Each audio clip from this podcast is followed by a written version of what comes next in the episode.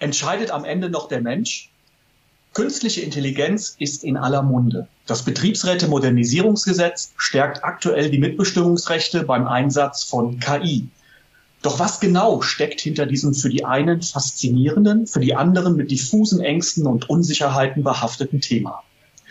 Mein Name ist Christoph Herrmann und ich begrüße Sie zur aktuellen Ausgabe von AIB Audio, dem Podcast für erfolgreiche Betriebsratsarbeit. Zusammen mit meiner Kollegin Eva Maria Stoppkotte, verantwortliche Redakteurin der Fachzeitschrift Arbeitsrecht im Betrieb, werfen wir heute einen Blick auf das komplexe Thema KI. Welche konkreten Folgen hat der Einsatz von Systemen künstlicher Intelligenz auf Menschen, Maschinen und Mitbestimmungskonzepte? Wir haben dazu spannende Gesprächspartner aus Wissenschaft, Gewerkschaft und betrieblicher Praxis. Und damit starten wir auch schon in die erste Gesprächsrunde.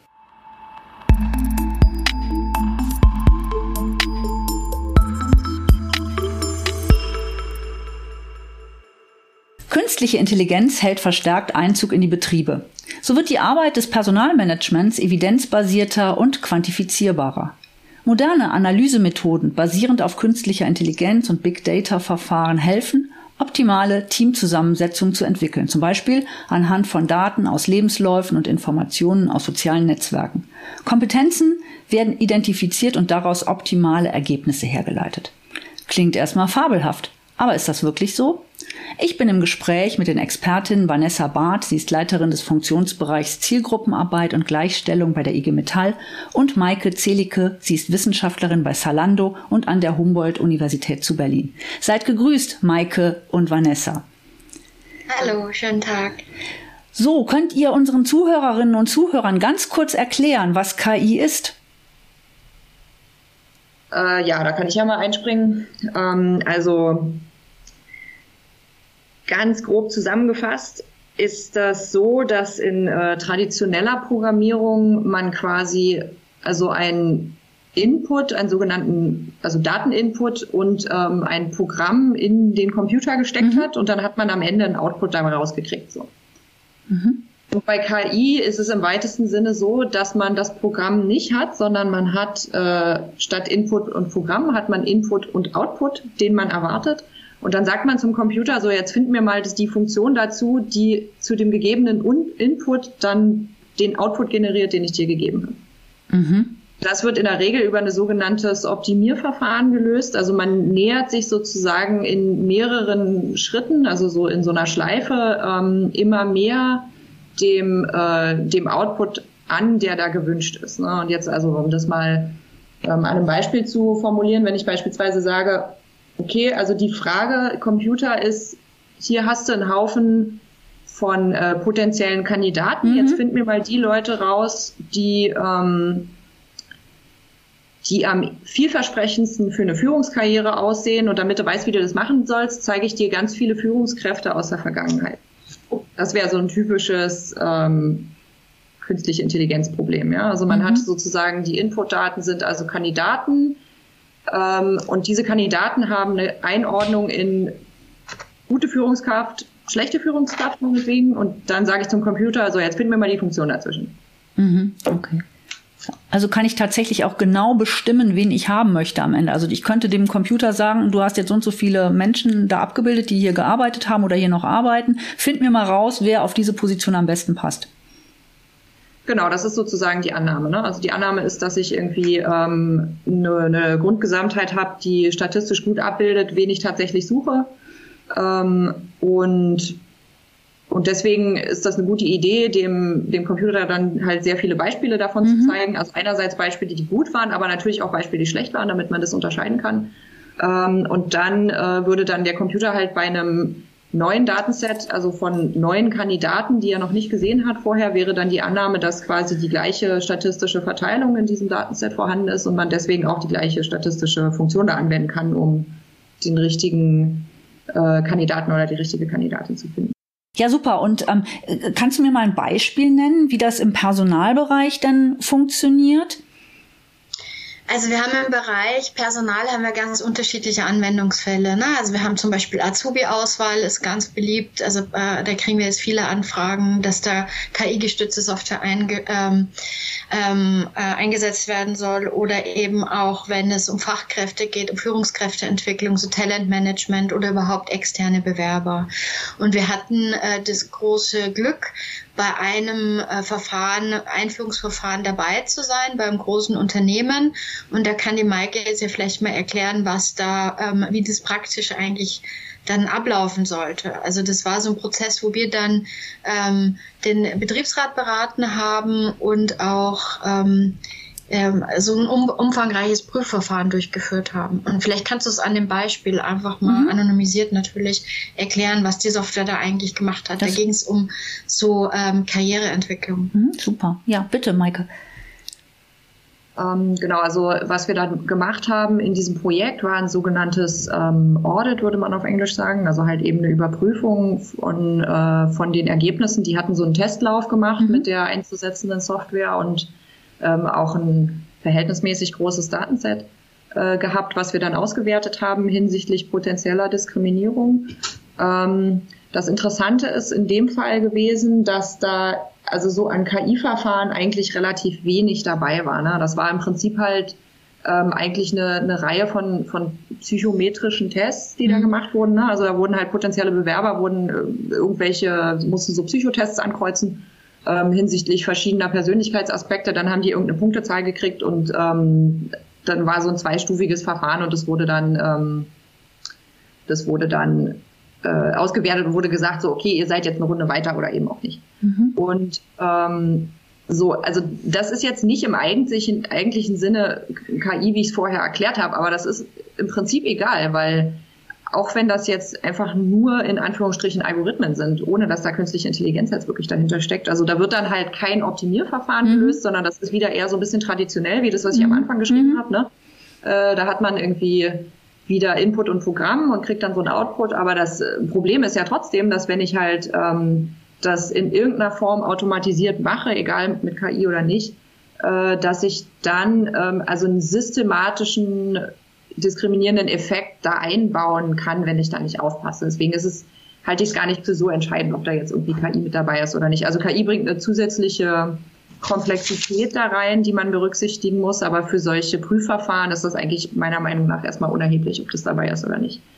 Mhm. Und was wir dann eben gemacht haben, ist ähm, im Prinzip halt also zu versuchen, in den Testergebnissen ähm, also verschiedene, also diskriminierende Muster zu erkennen, die ja auch eben aus der Sozialwissenschaft bekannt sind, ähm, hinsichtlich verschiedener demografischer Aspekte. So, ne? Da haben wir uns halt irgendwie angeguckt, ob Männer und Frauen anders mhm. unterschiedlich abschneiden, systematisch, ob, ähm, ob alte oder junge Leute systematisch unterschiedlich abschneiden. Ähm, und da kann man sich eben alle möglichen Demografiedaten vorstellen. Da war zum Beispiel ein Problem, dass uns ähm, viele Demografie-Daten schlicht gefehlt haben. Also wir haben es dann am Ende halt eben mit, äh, mit Alter und Geschlecht gemacht mhm. und so ein mhm. bisschen ähm, noch äh, Herkunft der Leute, weil das eben ein großes Unternehmen ist mit äh, Standorten in verschiedenen Ländern. Aber, ähm, aber da konnten wir jetzt beispielsweise sowas wie Migrationshintergrund oder so konnte man da jetzt nicht berücksichtigen, weil da äh, in Deutschland halt keine Daten darüber gesammelt werden. Das ist dann immer ein bisschen schwierig, weil man halt solche ähm, also solche diskriminierenden Muster ja nur erkennen kann, wenn man halt irgendwie weiß, wer zu welcher Gruppe gehört. Mhm. Ein Punkt und ein anderer Punkt war auch, was problematisch war, ähm, war, dass das Datenset nicht repräsentativ war. Oder also, beziehungsweise das wussten die nicht, ob das Datenset repräsentativ okay. ist. Wann, wann ist ein Daten, natürlich ja. jetzt bei so einem Prüfverfahren natürlich auch nicht sagen, äh, der Algorithmus ist jetzt irgendwie diskriminierungsfrei oder nicht, weil mhm. das ist dann halt nur ein Einzelfall und ich brauche ja ein repräsentatives Datenset, um auf eine Population schließen zu können. Also vielleicht darf ich das nochmal, ähm, darf ich vielleicht einmal nochmal ein bisschen für, ähm, sag ich mal, für Nicht-Techies nochmal ein bisschen erklären. Also das erste ist, Natürlich gibt's im, äh, es gibt äh, im Berufsalltag ganz viel Diskriminierung. Das ist ja hinlänglich bekannt mhm. und nachgewiesen, wird viel diskutiert. Ne? Jetzt ist es so, dass KI die Chance birgt, das ein Stück weit zu überwinden, aber nur wenn man das wirklich ganz konsequent von Anfang an so anlegt, also die Software so designt, bei den Daten extrem sorgfältig ist, ja, ein repräsentatives Datensatz hat, was die Maike beschrieben hat, ja, und das ist sehr, sehr aufwendig. Oder wenn man äh, als Ziel dann eben definiert, das Ziel ist Chance Chancengleichheit. Wenn man alles das nicht macht, dann ist das Risiko ganz groß, dass man die Wirklichkeit noch verschlimmert. Ja, also dass man diese, diese Diskriminierung noch skaliert. Und das ist, was die Maike eben angesprochen hat mit diesen Datenlücken, die sind halt allgegen, das ist eines der großen Risiken, die sind halt allgegenwärtig. Also ich war neulich, äh, habe ich einen Betriebsrat beraten bei so einem Thema, da ging es um, was ist das Qualifikationsniveau der Belegschaft, mhm, ja. Mhm. Und dann haben wir halt so Fragen gestellt, haben dann Antworten bekommen von der Personalabteilung, die war selber auch bestürzt, weil bei etwa einem Viertel der Leute es überhaupt gar keine Daten gab. Ja, und es waren auch nicht zufällig irgendwelche Leute, sondern das waren mehrheitlich gewerbliche Arbeitnehmerinnen. Ja, und, ähm, und das ist halt, ähm, also, also mein, ähm, ich verstehe das so ganz landläufig. Ja, also eine Technik ist ja Mustererkennung. Das heißt, ich versuche eben da Muster zu erkennen, Erfolgsmuster mhm. oder diskriminierende Muster.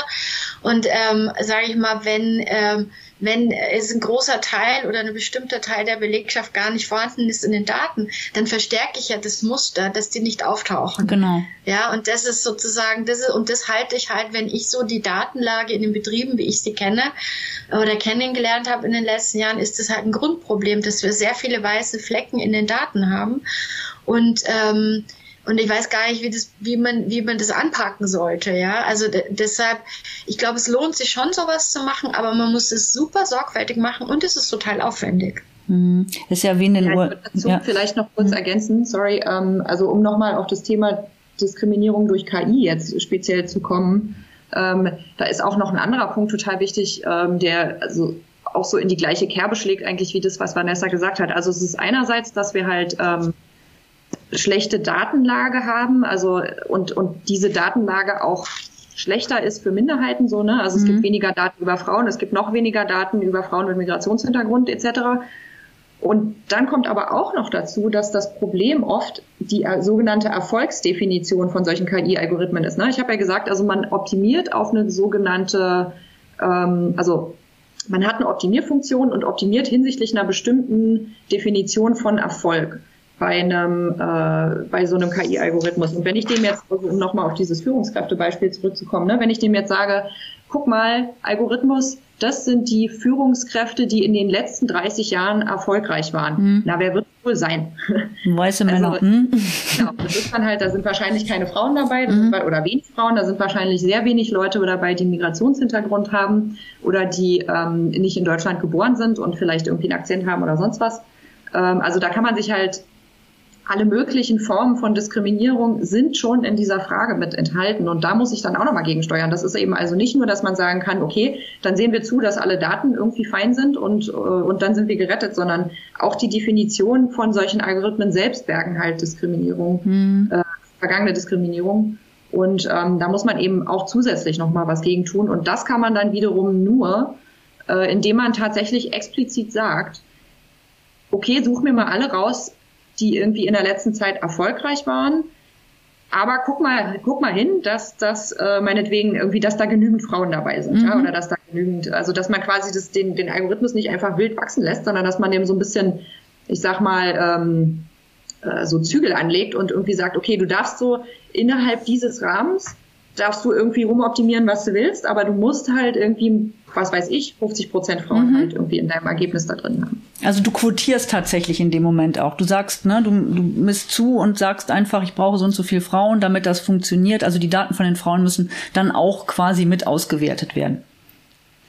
Ja, also Quotierung ist eine Möglichkeit, mhm. die relativ einfach zu haben ist. Das ist nicht unbedingt die einzige und man muss halt auch, und deswegen meinte, was Vanessa meinte, ist das unter anderem auch so aufwendig. Ähm, man muss sich natürlich vorher sehr genau angucken, in welcher Situation ist das Unternehmen. Ne? Also mhm. wenn ich jetzt eine Quote einführen würde, was ist eine sinnvolle Quote so in diesem Unternehmen? Was ähm, es kann ja auch sein, dass in dem Unternehmen beispielsweise schon ähm, dass da die Belegschaft zu, zu einer großen Mehrheit aus Frauen besteht, so, ne? dann, dann braucht man vielleicht eine andere Quote. So. Also das, das ist halt nicht eindeutig und da kommt auch noch dazu, dass, ähm, dass das vielleicht mit einer Quotierung jetzt für Führungskräfte ganz nett ist. Ähm, aber es gibt ja auch andere äh, Fragestellungen von, von Personalentwicklung, was weiß ich, beispielsweise, wer kriegt einen Preis oder irgendwie sowas. Mhm. Ähm, da will man dann jetzt vielleicht nicht mit einer Quote arbeiten. Keine Ahnung. Also es gibt auf jeden Fall, was ich damit sagen will, ist, dass verschiedene Situationen auch verschiedene Verständnisse von, ähm, was ist ein gerechter Outcome sozusagen. Mhm. Ja. Ähm, mhm. Also das habe ich auch gelernt, ja, dass man tatsächlich bei so Software definieren kann, wie viel Diskrim Diskriminierung nimmt man eigentlich hin. Also was ist eigentlich äh, das Ziel? Ja? Also das ist ja auch was, das muss man verhandeln, weil man wird nicht eine Gleichverteilung rausbekommen. Ja, also das fand ich auch total spannend. Also es sind halt viele Fragen, eine, eine Riesenchance, auch so Sachen mal zu diskutieren, ne? Mhm. Ähm, in so in diesem ganzen Themenkomplex. Ähm, aber es ist schon echt äh, abgefahren komplex. Das kann ich mir vorstellen. Also ich habe jetzt, was ich jetzt da rausgenommen habe, ist tatsächlich, ich muss gucken, dass ich viele Daten habe. Ich muss meine Datenlage kontrollieren, dass möglichst viele aus vielen Bereichen vertreten sind. Frauen, Männer, Menschen mit, hin, mit Migrationshintergrund, ja. Ähm, und ich muss natürlich nochmal schauen, wie definiere ich auch Sachen. Also wenn, wenn ihr zum Beispiel gesagt habt, wie definiere ich Erfolg, was ist erfolgreich? Das kann ja früher anders gewesen sein als heute. Ne? Das ist ja auch so ein bisschen, was genau. braucht das Unternehmen auch nochmal? Ja, genau. ja und, und, und nicht nur die, also sag ich mal, die klassischen äh, Merkmale, sondern auch sowas wie, welche Tätigkeit, also in alle Tätigkeiten im Unternehmen repräsentiert, mhm. ja. Und äh, haben wir Leute mit und ohne akademische Bildung. Also das sind ja auch so, da hat, da ist immer nicht so der, äh, der Scheinwerfer drauf mhm. gerichtet, aber das sind halt auch äh, Sachen, die sich ganz massiv auswirken können dann. Mhm. Ja, und ein Punkt ist halt auch noch, dass man, ähm, jetzt kommen wir vielleicht nochmal auf dieses Prüfverfahren, was wir ja. da gemacht haben. Das ist, glaube ich, auch was, was man wirklich regelmäßig wiederholen muss. Ne? Weil, ähm, also einerseits, äh, und das wäre natürlich auch besonders interessant halt für Betriebsräte, was die dann ja, also wofür sie sich einsetzen sollen hinsichtlich KI, ist meiner Meinung nach vor allen Dingen, dass sie dafür sorgen, dass dass es regelmäßig so eine Art äh, KI-TÜV gibt in dem Unternehmen mhm. und da halt geguckt wird, passen die Daten, auf denen das Modell trainiert wird, noch zu unserer Realität? Passt die Definition von Erfolg eigentlich noch zu dem, was wir da suchen? Ähm, oder äh, kommt eigentlich raus, dass wir gedacht haben, das ist hier die richtige Definition von Erfolg, äh, hat sich aber herausgestellt, das war eigentlich völlig falsch. Ne? Also das ist auch oft ein Problem, dass man ähm, irgendwie denkt, okay, also ich will eigentlich erfolgreiche mhm. Führungskräfte haben, ähm, und dann ist aber die Art und Weise, wie man es definiert hat, führt überhaupt nicht dahin. So, ne? Ähm, und dann kommt auch noch dazu, dass man natürlich, also die Datenlage verändert sich, die Definition von Gerechtigkeit verändert sich, die Definition von Diskriminierung verändern sich auch über die Zeit und ähm, da muss man eben regelmäßig schauen, ob das immer noch. Es gibt ähm, international Unterschiede, ne? wenn sowas mhm. konzernweit zum Beispiel eingeführt wird. Es gibt regionale Unterschiede im Bildungs- oder Weiterbildungssystem. Ja, genau. Also es sind alles so äh, Punkte, wo man, wo man halt genau hingucken muss, dass da nicht schief geht. Aber wie Vanessa schon gesagt hat, das Schöne ist eben auch, dass man sich ja, ich sag mal, so eine Art ideale Welt zurecht definieren kann. Das muss man natürlich dann halt irgendwie Unternehmen zweit machen, auch mit dem Management und so. Und ähm, also abgesehen davon, dass die Leute halt profitorientiert arbeiten, sind ja viele auch, dass sie Unternehmen, dass sie halt auch wollen, dass sie irgendwie ein gute, mhm. gutes Arbeitsumfeld schaffen und so weiter. Also ich glaube gar nicht, dass man da jetzt irgendwie ein Riesenproblem hat, das zu verargumentieren. Aber ähm, man kann sich eben auch äh, dann als Unternehmen fragen, okay, in was für einer Welt wollen wir leben, was für eine Welt wollen wir repräsentieren? Und das kann man dann halt in solche Optimierfunktionen ja mit reinmodellieren. Und das ist eben das Schöne. Und das ist auch ähm, ein, ein deutliches Pro-Argument für mich, mhm. halt solche Technologien, also auch das nicht alles zu verteufeln, weil jetzt diese, der Status quo ist ja auch nicht gut. Ne? Also mhm. im Gegenteil. Und man es hat viel, viel schwerer, dieser äh, Diskriminierung daher zu werden, weil das halt ja in irgendwelchen Hinterzimmern passiert und dann muss man da teure äh, qualitative Studien durchführen und äh, was weiß ich alles. Und all diese Dinge hat man mit einem Algorithmus nicht unbedingt. Da kann man sich halt irgendwie Datensätze zusammen simulieren, die, die sonst was für statistische Eigenschaften haben und das alles testen und testen und testen. Und erst wenn man irgendwie sicher ist, dass das ähm, unter den gegebenen Szenarien, die man da halt irgendwie ausprobiert hat, jetzt keine Gefahr darstellt, dann kann man das eben einführen, dann kann man es auch weiterhin überprüfen, man kann die Daten alle sammeln. Also man hat eigentlich meiner Meinung nach eine bessere Ausgangslage als das, was jetzt der Fall ist. Hm, also man, man kann ist neutraler auch da aufgestellt. Ne? Ähm, aber nochmal meine Frage, ähm, was können denn Betriebsräte jetzt konkret tun? Ähm, wie können die sich da ein, einmischen? Weil im Personalbereich Mitbestimmung bei personellen Angelegenheiten ist ja nicht so. Ne? Also die müssen ja, die müssen äh, informiert werden. Ja, die können auch nochmal gucken, wie werden Stellen besetzt. Äh, aber eine zwingende Mitbestimmung gibt's da nicht. Was wäre da euer Tipp für die Betriebsräte? Welche Rechte könnten die da auch geltend machen? Ähm, also ich meine, ich würde als allererstes würde ich mal politisch argumentieren und sagen, Chancengleichheit ist ein hohes Gut. Mhm. Ja, und äh, es gibt, äh, ich sage mal, dis, diese ganzen diskriminierenden Effekt, äh, Effekte von KI sind ja hinlänglich bekannt. Also es gibt ja die ganzen Beispiele mit der Mustererkennung, mit der Diskriminierung bei Kreditvergabe und so. Also das ist ja ständig in den Medien gewesen, ja.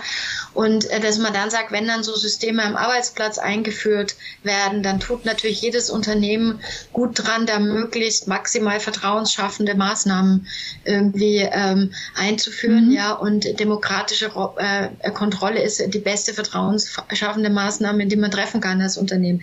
Das wäre mal so der erste mhm. Punkt. Zweitens würde ich mich immer auf den Standpunkt stellen und sagen, dass so äh, also algorithmische Systeme zur Personalauswahl eigentlich de facto eine Auswahlrichtlinie mhm. ähm, darstellen, ja. Äh, und da hat der Betriebsrat eben schon Mitsprache. Genau. Bei Unternehmen ab 500 Leuten kann er ja sogar verlangen, dass eine aufgestellt wird mhm. und da sozusagen mitgestalten. Also ich, ich finde, da gibt's ganz, ganz viele Möglichkeiten, äh, die natürlich auch immer so je nachdem, wie der Arbeitgeber sich da aufstellt. Also es gibt natürlich Leute, die sagen, äh, also äh, in erster Linie, also ein einklinken, ja.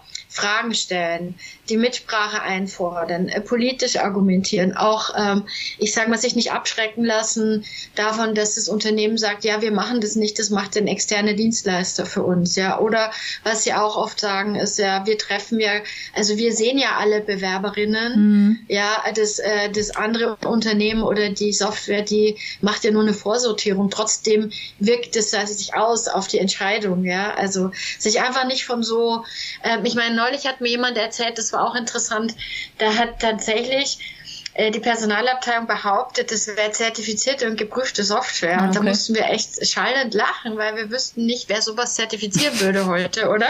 Maike, gibt es eine Zertifizierungsstelle gegen Diskriminierung? Also völlig, also sind einfach manchmal auch total dreist, ja. Mhm. Und was natürlich auch beliebt ist, ist das Argument dann, ähm, also äh, dass, dass das Softwareunternehmen eben äh, nicht die Arbeitsweise des Algorithmus ähm, preisgibt, weil es ein mhm. Geschäftsgeheimnis okay. ist. Aber das kennen wir ja auch aus diesem ganzen Thema Werkverträge und so. Wenn Unternehmen mitbestimmungspflichtige Dinge nach außen verlagert, muss es trotzdem äh, sicherstellen, dass die Mitbestimmung äh, ausgeübt werden kann. Ne? Also ich glaube, da äh, rollt einiges auf die Kolleginnen und Kollegen zu, aber mit ein bisschen äh, Fantasie und Unterstützung, äh, glaube ich, ähm, wird es schon gelingen, da die Mitsprache ähm, geltend zu machen. Gut, dann ist es natürlich immer wichtig, dass man externe Sachverständige hinzuzieht. Mhm. Da hat ja in der Gesetzgeber mit dem Betriebsräte-Modernisierungsgesetz klargestellt, dass es in der Regel erforderlich sein wird genau. oder dass es erforderlich mhm. ist.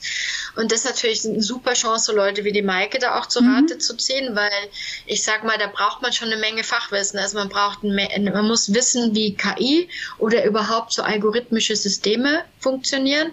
Und man braucht natürlich auch Leute, die sich auskennen äh, mit äh, äh, struktureller und institutioneller Diskriminier Diskriminierung. Ne? Also weil äh, da gibt es einfach ganz viel Spezialwissen, das da wirklich notwendig ist, damit man nach den richtigen Sachen sucht.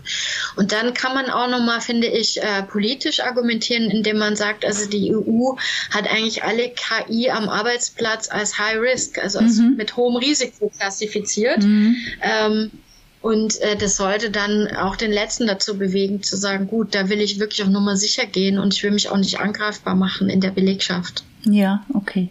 Gut, ich denke, da sind viele gute Tipps gekommen ähm, und wir hören uns demnächst mal wieder, weil ich denke, wir werden es verfolgen, so ähnlich wie der TÜV, ne, dieser äh, KI-TÜV, äh, dass wir demnächst auch nochmal darüber sprechen. Ich danke euch ganz herzlich für das Gespräch und für die tollen Einblicke. Ja, vielen Dank. Dankeschön. Tschüss.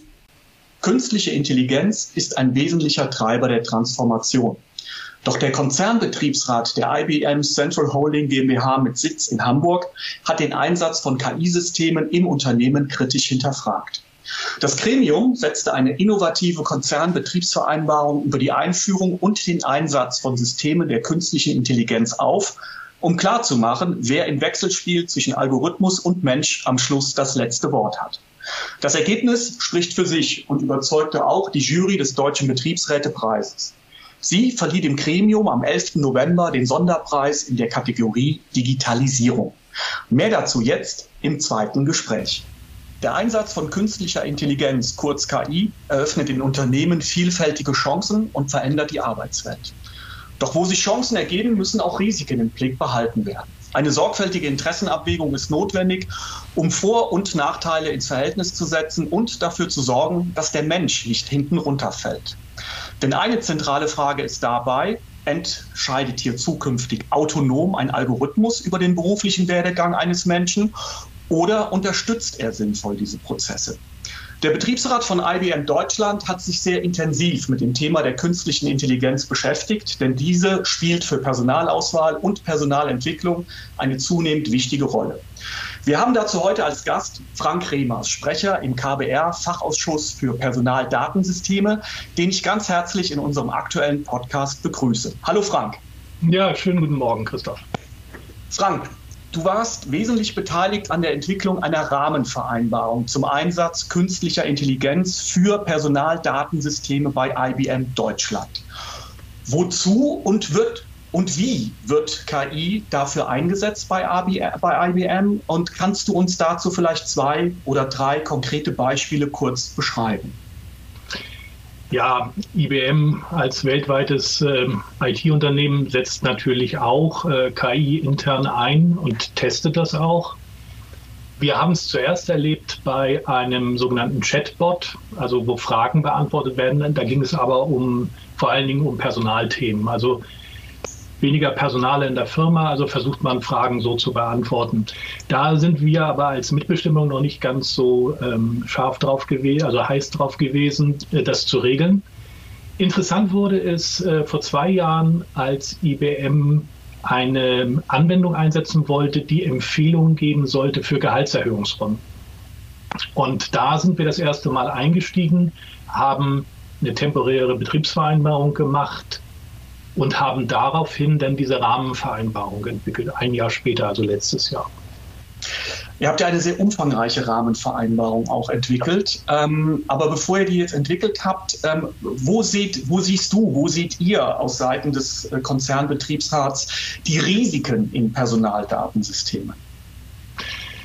Das ist relativ, äh, war uns relativ schnell klar. Und ähm, wir wollen das jetzt auch immer sehr intensiv beobachten. Das ist also eine Rahmenvereinbarung, die sich auch, auch entwickelt. Aber die Risiken sind, habe ich schlechte Daten als Grundlage, kann das Ergebnis nicht besonders toll sein. Ist der Algorithmus, der sich dahinter, der die Daten verarbeitet, nicht sicher und bei selbstlernenden Systemen ist das gar nicht so einfach zu bewerten, dann ist auch das Ergebnis nicht gut. Und dann habe ich Ergebnisse, ich sage immer, die überwiegend wissenschaftlich ermittelt sind und die natürlich Menschen auch in ihrer Entscheidung sehr stark beeinflussen können, die aber mit der Realität möglicherweise gar nicht so viel zu tun haben. Das ist das große Risiko. Okay, bevor wir jetzt zu den Inhalten der Rahmenvereinbarung kommen, ähm, nochmal zum Weg dahin. Ihr habt ja zur Erarbeitung auch ähm, agile Arbeitsmethoden eingesetzt. Das ist ja ein großes Thema im Moment.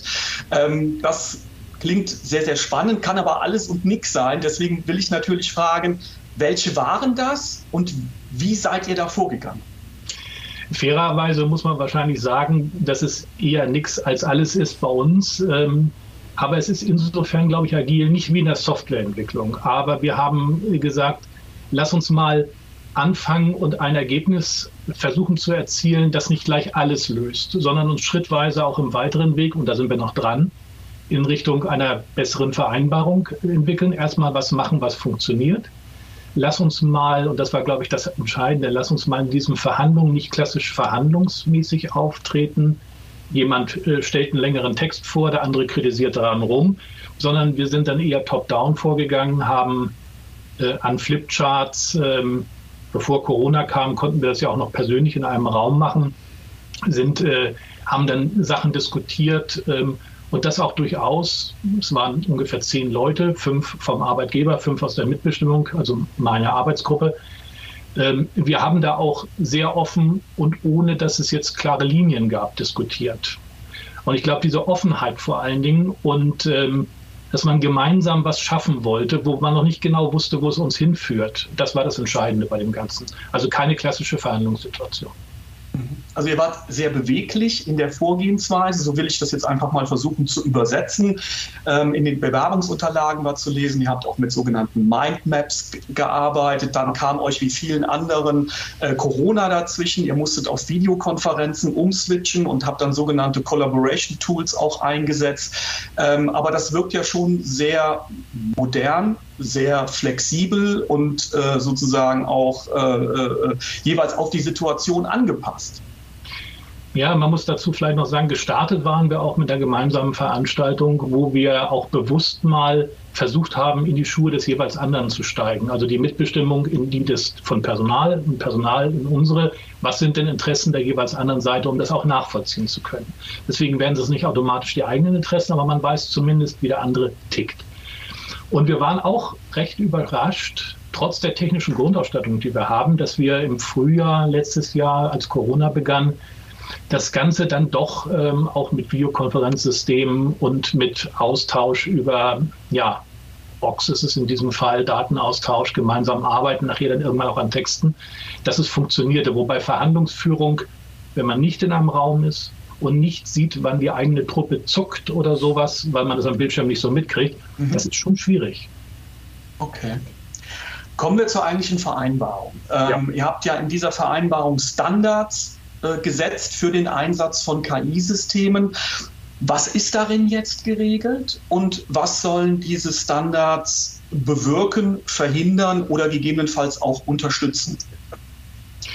Genau, wir, wir haben also geguckt, was war damals so Diskussionsstand. Die Europäische Union hatte ja was gemacht und ist immer noch dabei, das weiterzuentwickeln. IBM selbst hatte gewisse Standards gesetzt und wir haben in gewisser Weise auch geklaut, weil das ist ja nicht falsch, was andere schon vorgedacht haben. Die Enquete-Kommission am Bundestag zum auch ein Beispiel. Und die Standards sind, äh, dass wir viel um Transparenz und Erklärbarkeit von Systemen und das ist auch das, was ich bei Risiken sagte. Wenn jemand nicht weiß, wenn es eine sogenannte Black Box, dass ich nicht reingucken kann, was macht das da, wie kommt das Ergebnis zustande, dann ist nichts gewonnen. Damit überzeuge ich niemanden. Damit schaffe ich auch keine, und das ist ein weiterer Punkt, schaffe ich kein Besserwerden des Systems. Da haben wir versucht oder sind dabei, diese Regelkreise zu, einzuführen, dass man sagt, dass auch ein betroffener, eine betroffene Kollegin, ein betroffener Kollege sagen kann, das kann nicht stimmen. Ich muss mal zurückfragen, wie kommt das zustande? Dass man einfach besser werden kann auch in diesem System und dass man natürlich auch Vertrauen bei den betroffenen Kolleginnen und Kollegen schafft. Das war so ein Punkt. Ähm, klar war auch, dass wir am Ende immer wollen, dass ein Mensch entscheidet. Ähm, ganz wichtig. Eine KI, die selbstständig entscheidet, wollen wir nicht. Und dann haben wir uns ein bisschen bei dieser Enquete-Kommission am Bundestag, und das ist auch eine Diskussion, so eine Art Kategorisierung angeguckt. Dass man sich um die Dinge kümmert, um die man sich wirklich ernsthaft kümmern muss und Dinge, die nicht so gravierend sind, auch mal schnell erledigt. Und diese Kategorisierung geht ja von ähm, vielleicht wie eine Buchempfehlung, die man ja auch teilweise, wenn man online unterwegs ist, mal kriegt. Möchtest du dieses Buch lesen, könnte für dich interessant sein. Das macht man oder man lässt es bleiben, alles gut. Aber wenn es nachher darum geht, Karriereempfehlungen auszusprechen für äh, Mitarbeitende oder Gehaltserhöhungsempfehlungen, das eine Beispiel, was wir hatten, dann ist da natürlich wesentlich mehr ähm, Substanz drin und das muss auch klarer geregelt sein. Okay, du hast das jetzt schon gesagt. Das fand ich, ähm, als ich die Unterlagen gelesen habe, für mich am spannendsten. Die Vereinbarung schreibt ja fest, am Ende entscheidet der Mensch und künstliche Intelligenz unterstützt. Ähm, ist das eine Wunschvorstellung? Wird das so bleiben aus deiner Sicht oder werden wir uns vielleicht in absehbarer Zeit, zwei, drei, vier Jahren mit ganz anderen Systemen auseinandersetzen müssen oder ihr vielleicht oder ihr dann in, äh, in ganz konkreten Fall und wird KI dann eine ganz andere Rolle vielleicht schon spielen? Also ich bin davon überzeugt, dass am Ende ein Mensch entscheiden muss. Ähm, IBM selbst sagt das auch schon seit Jahren, dass KI nur unterstützen soll. Würde ich mich jetzt darauf verlassen, dass immer das jeder für sich so verinnerlicht hat? Nein. Und deswegen haben wir das eben auch nochmal reingeschrieben. Wir zitieren da die eigene Firma und das, was auch so am äh, im Internet und so überhaupt diskutiert wird. Es muss der Mensch am Ende entscheiden, auch als Korrektiv. Aber ich glaube, wenn man dem, der Kollegin, dem Kollegen, die da entscheiden müssen, mehr Fakten an die Hand gibt, die aber auch erklärt, warum kommt eine KI zu einer bestimmten Empfehlung, dann können diese Entscheidungen des Menschen in Summe ja durchaus auch besser werden, als wenn der Mensch alleine nach Gefühl und Wellenschlag entscheidet, was wir ja als Betriebsräte durchaus oftmals auch kritisieren. Ich glaube, in einer vernünftigen Verbindung zwischen beiden, aber für mich persönlich oder für uns auch in der Arbeitsgruppe muss am Ende immer stehen, es entscheidet der Mensch. In gewisser Weise trägt er dann auch die Verantwortung dafür, für was er da entscheidet. Okay. Ja, abschließend noch, ähm, IBM, ein großes weltweites Technologieunternehmen. Da ist die Verbindung zum Thema künstliche Intelligenz natürlich irgendwie augenscheinlich. Jetzt haben wir aber natürlich auch viele Zuhörerinnen und Zuhörer, die kommen aus kleineren, mittelständischen Betrieben. Die sind in ganz anderen Branchen auch unterwegs. Nichtsdestotrotz, ähm, auch die werden ja wahrscheinlich sich über kurz oder lang oder müssen das bereits, sich mit diesem Thema künstliche Intelligenz im Zusammenhang mit Personaldatensystemen auseinandersetzen. Ähm, aus deiner Erfahrung jetzt mit KI. Worauf müssen die sich, worauf sollten die sich einstellen? Ja? Oder wie können die sich gegebenenfalls auch vorbereiten? Ja, ich glaube, einstellen werden sie sich darauf müssen, dass auch in diesen Firmen vielleicht keine eigenentwickelte KI eingesetzt wird, wie es bei IBM zum Beispiel ist, sondern eben ähm, Software zugekauft wird von extern, aber die bringt KI-Bestandteile mit. Das heißt, es wird passieren. Worauf wir jetzt nicht so geguckt haben, ist Verbesserung von der Produktion durch KI, weil das bei IBM nicht so die Rolle spielt. Wir wissen zwar, dass auch ähm, Softwareentwickler, Berater irgendwann stärker noch durch KI betroffen werden, als es heute der Fall ist, aber das ist noch ein bisschen hin. So, wie kann sich so ein äh, kleiner Betriebsrat damit auseinandersetzen? Es ist nicht leicht. Ähm, wir sind natürlich auch als Betriebsräte in der Arbeitsgruppe zum Teil vom Fach nicht vom KI-Fach, aber aus der Softwareentwicklung zum Teil. Das macht manches ein bisschen leichter. Manchmal ist man auch vielleicht ein bisschen, äh, ein bisschen detailliert dabei unterwegs. Also man muss sich da einfach Unterstützung holen und die Veränderung, ähm, äh, das Betriebsräte-Stärkungsgesetz heißt es, glaube ich, jetzt am Ende, hat ja da auch nochmal einen Schritt gemacht, dass man gerade bei KI äh, sich auch noch Unterstützung holen kann. Wir hatten auch Unterstützung, also unseren Rechtsanwalt, der nochmal auf die Texte geguckt hat. Inhaltlich hatten wir es nicht ganz so nötig, wobei ich jetzt nicht behaupten würde, dass ich KI im Allgemeinen einen besonderen oder wir das verstanden schon hätten. Also für kleine Betriebsräte, ich glaube, sie werden sich damit auseinandersetzen müssen. Es wird nicht leicht sein. Und ähm, ich könnte mir vorstellen, dass ein Austausch zwischen Betriebsräten und wir sagen immer, wir wären auch bereit, ähm, das muss natürlich im gewissen Rahmen bleiben, aber sind auch gerne zu Gesprächen mit anderen Betriebsräten, die dort Interesse haben, ähm, bereit, weil das ist ja auch ein zweitseitiger Austausch. Also auch wir würden daraus lernen zum Beispiel und andere, denen können wir vielleicht auch ein bisschen helfen. Also man wird sich austauschen müssen. Ja, aber leicht wird es nicht. Okay. Ja, dann dürfen wir das gerne sozusagen ja vielleicht auch als Angebot ähm, verstehen an alle, die uns heute zugehört haben oder zuhören, dass ihr für einen Austausch auch zur Verfügung steht. Äh, Austausch mit dem Mensch und nicht mit der Maschine. Auf ähm, jeden Fall, ja. Ich danke dir sehr für das Gespräch. Das war sehr interessant und hat, glaube ich, auch einen spannenden Einblick in dieses unglaublich komplexe Thema gegeben, das wir jetzt natürlich sozusagen ja nur in 10, 12 Minuten kurz anreisen konnten. Äh, was wir aber sicherlich nochmal auch in Zukunft aufgreifen werden. Vielen Dank Richtung Hamburg. Dank zurück. Vielen Dank.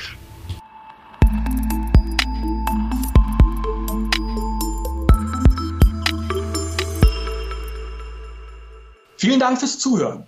Wenn Sie mehr zu den Preisträgern des Deutschen Betriebsrätepreises 2021 erfahren möchten, dann finden Sie unter www.dbrp.de viele Infos rund um Projekte, Personen und auch die Preisjury. Sie möchten mehr wissen, auch rund um das Thema KI? Die Novemberausgabe von AIB hält hier spannenden Input bereit. Sie sind aber noch kein Abonnent von Arbeitsrecht im Betrieb? Kein Problem, fordern Sie auf unserer Website www.aib-web.de slash gratis gerne zwei kostenfreie Probehefte an. Sie finden unseren Podcast gut, dann liken Sie ihn bitte, teilen Sie ihn, empfehlen Sie uns gerne an Ihre Kolleginnen und Kollegen weiter. Und Ihre Idee für ein Podcast-Thema wird gerne gesehen. Nicht Sie raus damit an uns an podcast.aib-web.de. Und das war's dann auch schon wieder für heute bei AIB Audio, dem Podcast für erfolgreiche Betriebsratsarbeit. Bis bald.